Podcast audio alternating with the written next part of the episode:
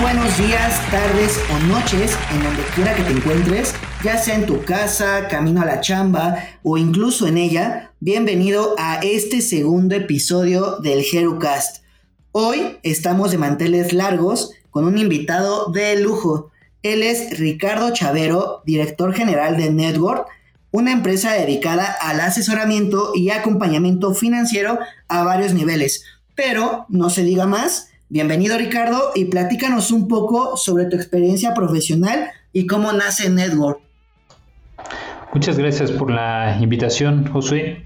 Eh, fíjate que yo, yo llevo casi más de 10 años, antes decía casi 10 años, ahora ya son más de 10 años, administrando portafolios de inversión para personas, para, para inversionistas mexicanos y de otros países. En el 2015 decidimos empezar Network con la idea de hacer de la planeación financiera un producto de consumo accesible, que no necesariamente tengas que tener al banquero que te va a cobrar eh, muchísimo y puedas tener acceso a alguien que te dé una asesoría objetiva de lo que necesitas para tus finanzas. Así es como surge Network y hoy en día atendemos a más de 3.500 familias mexicanas, administramos más de 53 millones de dólares y hacemos crecer afortunadamente el patrimonio de cada uno de nuestros clientes. Perfecto, mira, tuve la oportunidad de conocerte precisamente por tu podcast del dinero no viene con instrucciones es un contenido realmente valioso para quienes nos están escuchando. Los invito a darse una vuelta eh, por Spotify y que puedan escuchar eh, tu podcast, Ricardo. Y ahora sí que entremos en materia. Eh, platícanos un poco sobre cómo ves el tema de los trabajadores independientes que están en las apps. qué consejos o buenas prácticas o consideraciones pudieran tener para tener un mejor manejo y control de sus finanzas. Ahora sí que en la chamba del día a día. Fíjate que es un, es un tema muy, muy importante, José. Les recomiendo, eh, por supuesto, nuestro podcast El dinero no viene con instrucciones, pero hay un libro específicamente sobre este tema que se llama The Geek Economy, donde justamente hablan de este fenómeno, digamos, de, de esta sharing economy que, que surgió hace ya algunos años y específicamente los trabajadores independientes, eh, por un lado, tienen, por supuesto, muchas ventajas, por otro lado, deben de tomar en sus manos las desventajas potenciales que pueden tener, ¿no? Una de ellas, por supuesto, es el tema de que al estar en estos, en estos nuevos modelos, no necesariamente van a tener un tema de ahorro para el largo plazo. Entonces ahí, vienen dos grandes temas, José. Primero, eh, nuestra recomendación siempre es hay que saber cuánto dinero está entrando y cuánto dinero sale para que podamos tener una expectativa de qué va a pasar en el mes. Yo sé, cuando uno tiene ingresos variables, pues lo que hay que tratar de hacer es un promedio y casi siempre tratar de irnos a la baja, ¿no? Si ya sabes que en promedio pues podrían ser hasta 15 mil, pero sabes que en promedio son como 10, entonces hacer una planeación con esos 10 y creo de las primeras cosas que uno debe de hacer, Josué, específicamente para este tipo de profesiones, es el famoso fondo de emergencias. Es lo primerito que debemos de tener, ¿no? Que son alrededor de 6 hasta 9 meses que debemos de tener ahorrados de nuestros gastos fijos que tengamos cada, cada mes. Es decir, cosas que sí o sí tenemos que estar gastando cada mes. Bueno, ese sería, digamos, como el primer punto. Obviamente no se va a hacer de la noche a la mañana. La idea sería, bueno, pues si en promedio tengo ahí unos 10 mil pesos que cada mes me están cayendo, bueno, tratar de quitarnos un 5% de eso, irlo ahorrando, ahorrando, ahorrando, hasta que podamos tener ese fondo de emergencia, dado que en este tipo de profesiones, Josué, es eh, pues digamos las emergencias pudieran estar a la orden del día, ¿no? Este, y en cualquier, en cualquier profesión, ¿no? Pero sobre todo cuando tenemos ingresos variables, eh, yo le digo a, nuestros clientes que es preferible exagerar, ¿no? A que nos podamos quedar cortos. Entonces, uno de los primeros consejos es, bueno, el consejo de toda la vida, Josué, va a ser, gasta menos de lo que ganas, ¿no? Es, es el mejor consejo de finanzas personales siempre Segundo, empieza a armar tu fondo de emergencia y ese dinero no lo inviertas. Ese dinero no es para invertirse. Debe de mantener algo que te dé la inflación, este, CETES, está la cuenta de A-Banco que está dando bastantes buenos rendimientos, etcétera. Algo donde sepas que puedes disponer siempre tu dinero y que te esté dando al menos la inflación para que no valga menos el dinero que tienes. 100% de acuerdo contigo, creo que puedo rescatar muchísimos puntos de los que nos das y, ponerlos muy puntualmente. Es decir, punto número uno, como bien dijiste, cuánto dinero entra y cuánto sale. Creo que esto lo podemos tener muy bien mapeado en, una agenda, en una libreta, e incluso hay apps que te permiten tener este tipo de, de, control o de reportes. Creo que hoy la banca digital te permite tener ya muy controlado esto de una manera muy intuitiva. Eh, Mira, un, un, truco que siempre les recomiendo, Josué, es eh, trata de ocupar lo menos efectivo. ¿no? Si siempre ocupas tarjetas de débito o crédito, ya el banco está registrando esos gastos por ti. ¿no? Así no tengas una app, estás de acuerdo que ya se está quedando registrado. ¿no? Entonces, si tratas de ocupar lo menos posible efectivo, perfecto, ya tienes un gran avance. Para cuando ocupes efectivo, como tú bien dices, hay muchas aplicaciones que te pueden ayudar a, llevar este registro. 100% de acuerdo. Ah, y, otro punto que me encantó, el fondo de emergencias.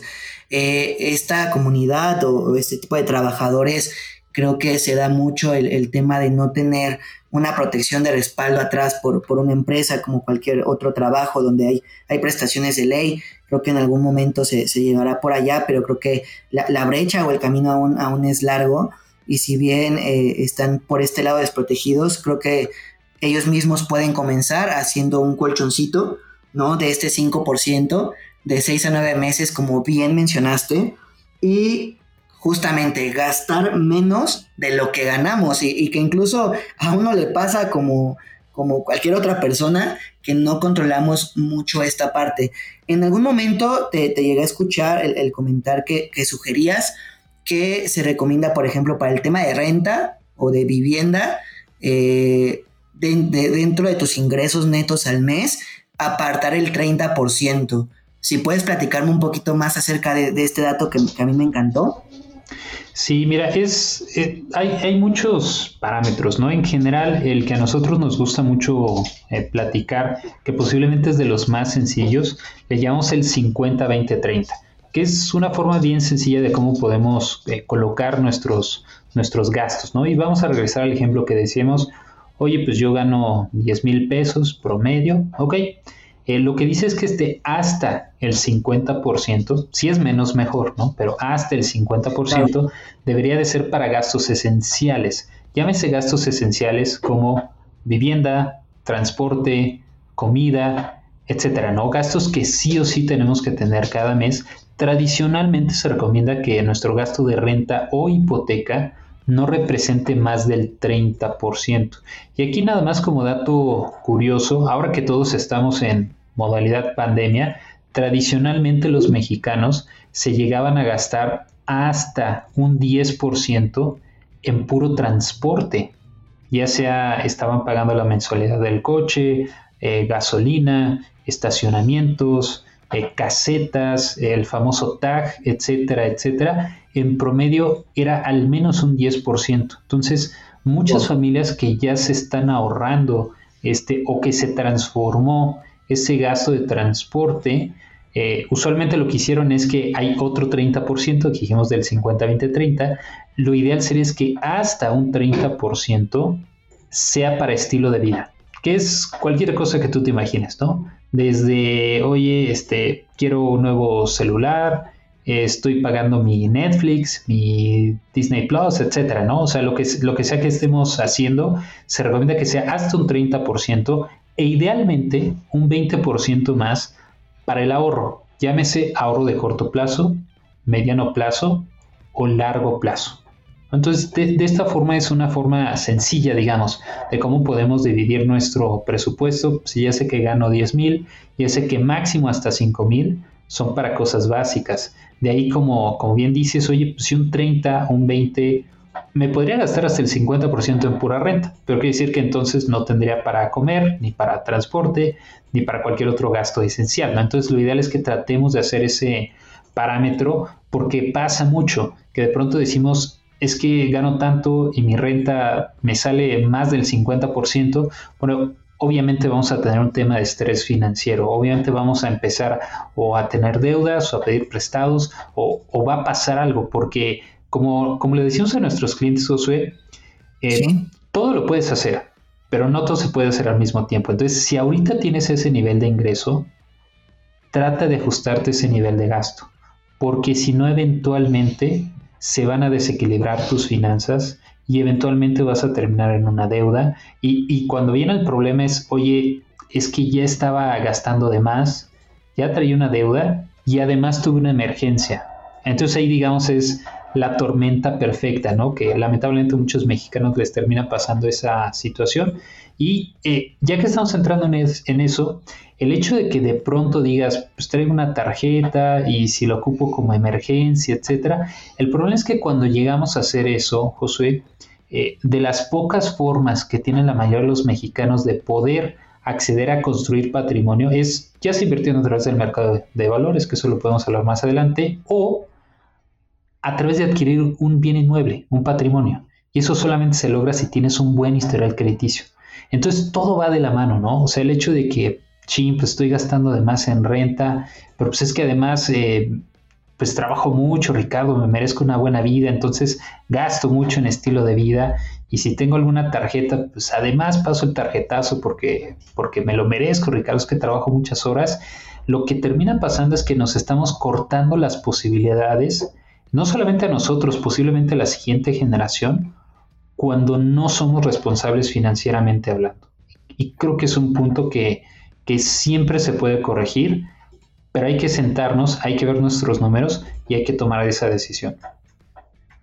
Sí, creo que una muy buena recomendación de este punto en particular que mencionas es el tema de poder tener tus finanzas tan controladas o, tan en reglita que este mismo buen comportamiento financiero en tu banca digital o, o en la forma en que registras tus, tus transacciones, te dé también para tener oportunidades de crédito cuando realmente las requieras, ¿no? El hecho de, poder sacar, por ejemplo, un crédito para moto o un crédito para un vehículo, que es muy dado en, los Gig Economy Workers eh, y que están un poco no tan sensibilizados sobre el hecho de tener las finanzas realmente pues en línea para tener este tipo de oportunidades que a diferencia de otras profesiones difícilmente o más les cuesta poder conseguir, ¿no? Un crédito, una oportunidad, eh, fideicomisos o ciertas cosas para, pues para ellos y su familia, ¿no?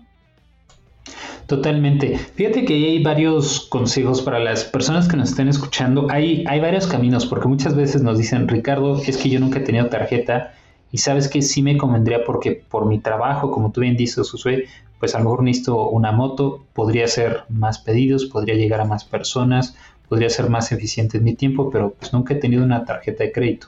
Entonces, una recomendación puede ser, y, funciona bastante bien porque a mí me gusta decir que es un eh, mato dos pájaros de un tiro. Vamos a suponer que los gastos fijos de esta persona fueran 3 mil pesos, ¿ok? Y al menos se esfuerza y logra tener tres veces ese monto y llega a 10 mil pesos, ¿ok? Hay bancos que ofrecen algo que se le conoce como tarjetas de crédito garantizadas. Entonces, una vez que tiene esos 10 mil pesos, va al banco, le ofrecen un fondo de inversión sencillo ahí que se va a invertir en algo que, nos va a dar la inflación y a cambio le van a dar una tarjeta en el cual pueda disponer hasta, dependiendo del banco, pero puede ser hasta un 80% de esos 10 mil pesos o hasta un 95% de esos 10 mil pesos. Y se les conoce como tarjetas de crédito garantizadas.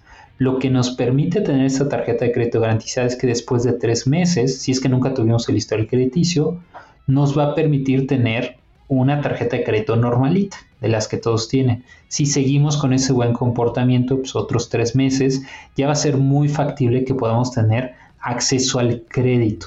Pero todo debe ir de la mano de una buena planificación.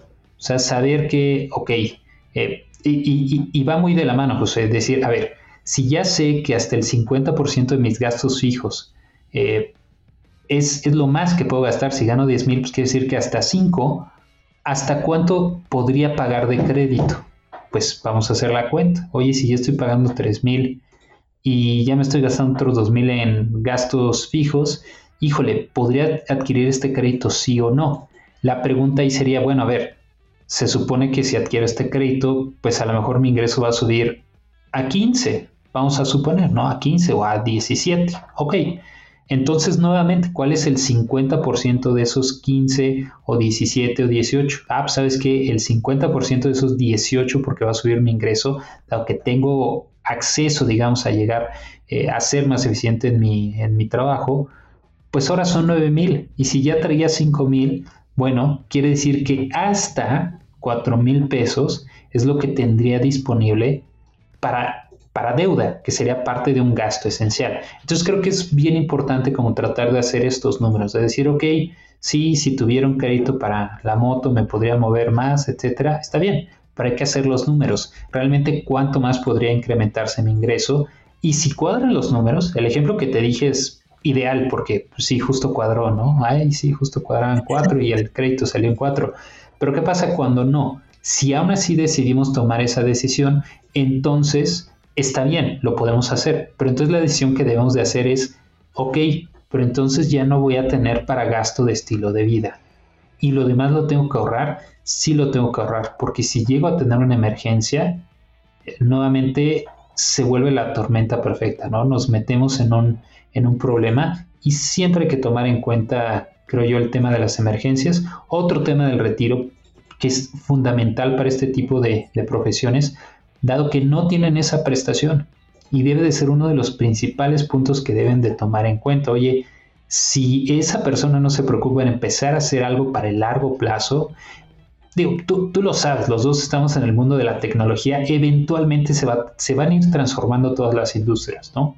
Y va a llegar un momento en el que o ya no podamos trabajar o nuestra profesión esté automatizada y ya no va a haber ese trabajo, ¿no? Entonces sí es importantísimo, eh, nosotros le llamamos los pilares de una buena planeación, que son tres, no tener deudas con tarjetas de crédito, tener un fondo de emergencia y estar ahorrando para el retiro. Y al final del día las prestaciones eh, de ley, como se, le conoce en el argot, Josué, no es otra cosa más que un tema de planeación financiera. ¿Por qué te dan un seguro social o un seguro de gastos médicos mayores? Porque si te tienes que atender por un tema de salud, vas a tener que gastar dinero. ¿no? Es como, es un no-brainer, pues claro, te va a costar dinero. Entonces, para proteger el patrimonio de las personas, por eso es que surgen iniciativas como el Instituto Mexicano del Seguro Social, bueno, para que no tengan que preocuparse por ese gasto y puedan hacer un patrimonio o la iniciativa privada, que puedan tener un seguro de gastos médicos menores o mayores, que ahí hay, muchas opciones, hay algunas incluso muy, muy, muy económicas, hasta de 3 mil pesos al año, que les permiten tener acceso, digamos, a las cosas básicas de salud, ¿no? Segundo gran punto que dan las prestaciones de ley, Oye, pues el famoso ahorro para el retiro, mejor conocido como el Afore. Si no lo tienen, es necesario, digamos, los que no tengan estas prestaciones, pues no hay de otra, lo deben de hacer por su cuenta, porque si no, el costo que pudieran llegar a tener en el largo plazo siempre va a ser más alto que si hubieran tenido algo de prevención. Entonces, digamos, eh, por ejemplo, oye, ¿por qué cuando alguien lo, lo despidan o lo liquiden, usualmente son tres meses? Bueno, tiene que ver con el principio del fondo de emergencia, porque usualmente te vas a tardar de tres a seis meses en conseguir una nueva actividad económica.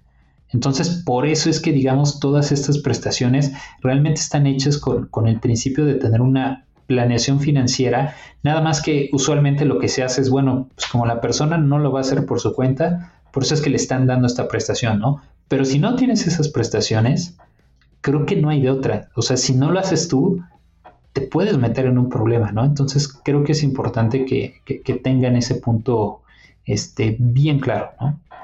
100% de acuerdo contigo, creo que, hay, una, hay una frase que me encanta que dice, en, vez de preocuparte, ocúpate, ¿no?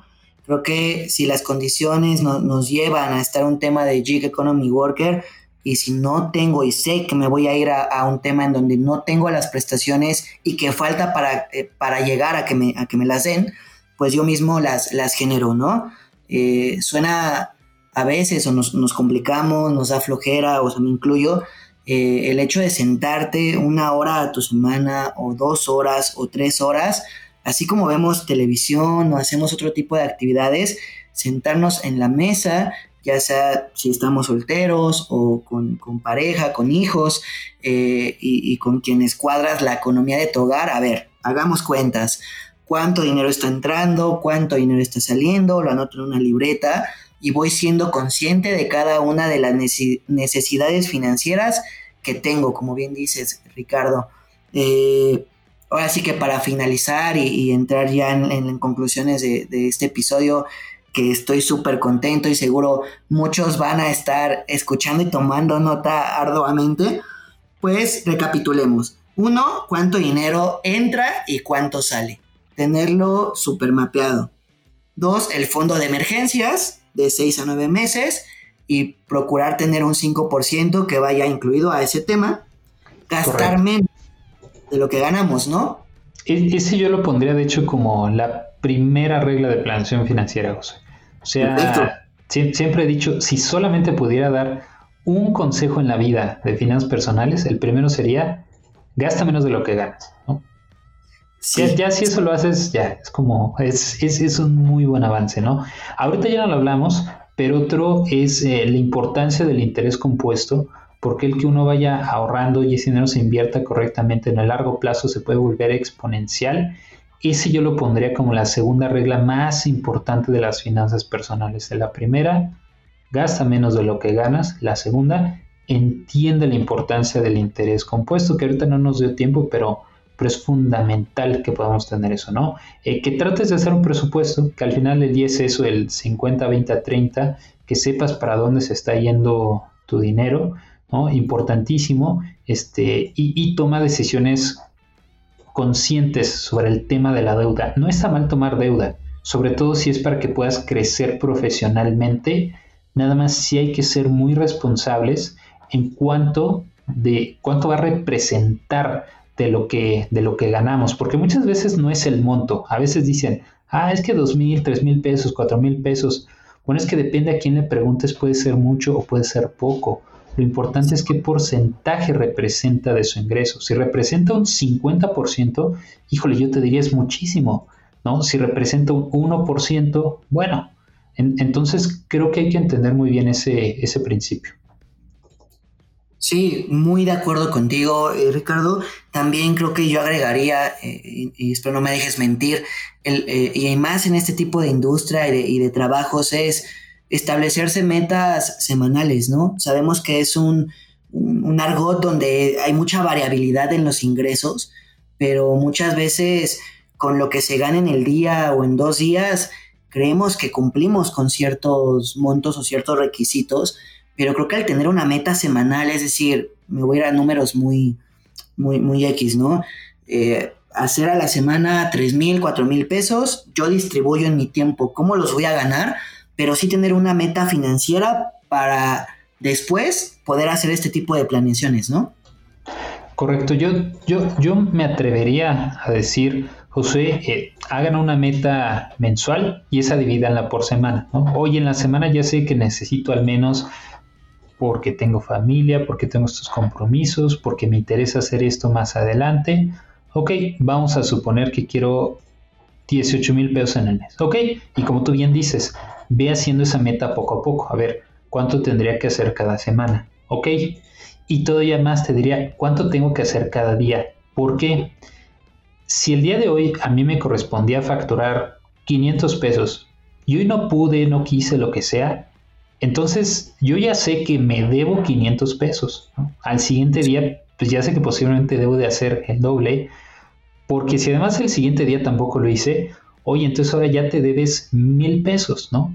Y, creo que es una forma que, sirve muy práctica cuando nos ponemos metas financieras, si lo vamos dividiendo hasta por días, eh, y, está bien, como tú decías, oye, pues a lo mejor en la semana nada más quiero trabajar tres días. Está bien. Entonces esos cuatro mil que te propusiste, divídelo entre tres. Y ya sabes que si uno de esos tres días que te propusiste trabajar no lo hiciste, bueno, ya sabes cuánto te costó. El hecho de que hoy no haya salido, si tú hiciste tu meta que era 800 pesos, pues ya sabes cuánto perdiste el día de hoy que no saliste a trabajar.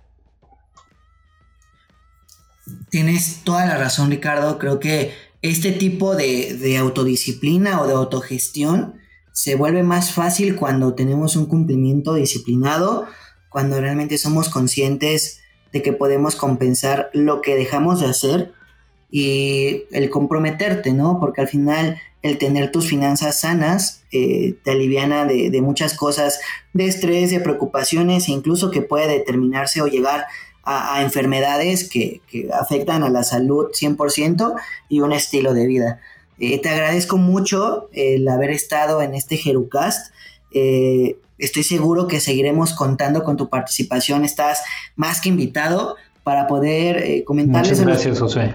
Están escuchando este tipo de prácticas y de información financiera que créeme que, no solo a los trabajadores independientes ayuda mucho, sino a todas las personas en general en la, población, eh, sobre todo mexicana, latinoamericana, que, tenemos mucho que hacer en, temas financieros y, y de reglas y de normatividad. Gracias, Ricardo. Esa es tu casa. Gracias a No sé si quieras comentar algo como, como conclusión. No, nada más. Eh, miren, al final del día, sin importar a lo que nos dediquemos, todos ocupamos el dinero y, y de todos es responsabilidad hacernos cargo de él, porque como siempre decimos, si, si a ti no te importa tu dinero, pues imagínate a los demás menos, ¿no? O sea, creo que es muy importante tomar ese, esa decisión de hacernos cargo de nuestras finanzas sin importar a lo que nos dediquemos. Y como siempre he dicho, mira, la primera inversión que debes de hacer es la de tu tiempo.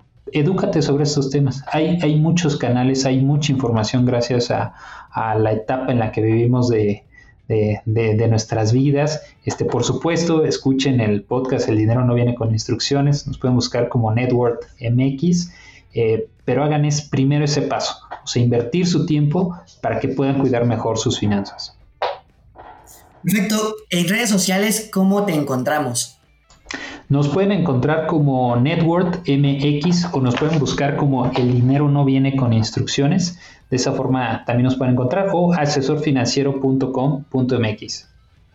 Perfecto amigos, pues ahí tienen los datos del buen Ricardo Chavero de Network que hace una labor impresionante con todos sus clientes y muy encantados de poder generar contenido de valor para ustedes en temas financieros, en estilo de vida, en algunos puntos prácticos para mejorar su chamba y bueno, pues sigamos creando comunidad. Nos escuchamos en el siguiente episodio. Mi nombre es José Jero y aquí estamos para todos ustedes. Muchísimas gracias.